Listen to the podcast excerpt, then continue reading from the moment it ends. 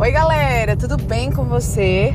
Conhece essa voz, hein? Coach Natália Borborema, de carreira e negócios.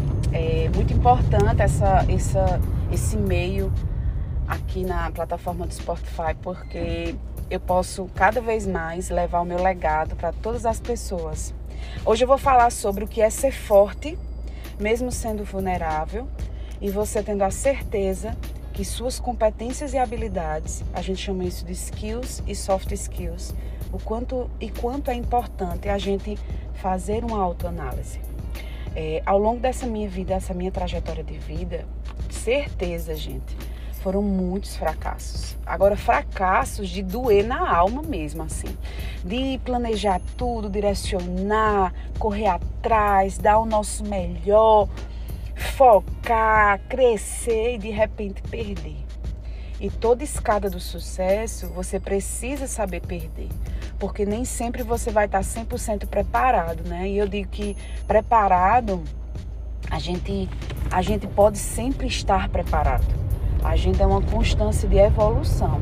E essa constância de evolução eu falo muito né, em todos os lugares que eu tô e as pessoas muitas vezes elas desdenham, elas subestimam.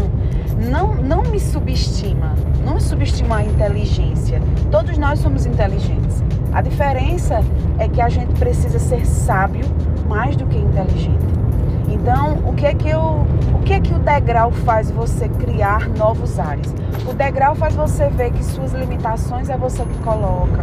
O degrau a mais que você sobe quer dizer que você está subindo de fase na sua vida pessoal, profissional, espiritual, enfim. Então, quando você reconhece em você seus pontos de vulnerabilidade, você sabe potencializar melhor os seus pontos os seus pontos fortes, né? Os seus skills. E aí é, é por isso que eu estou aqui hoje.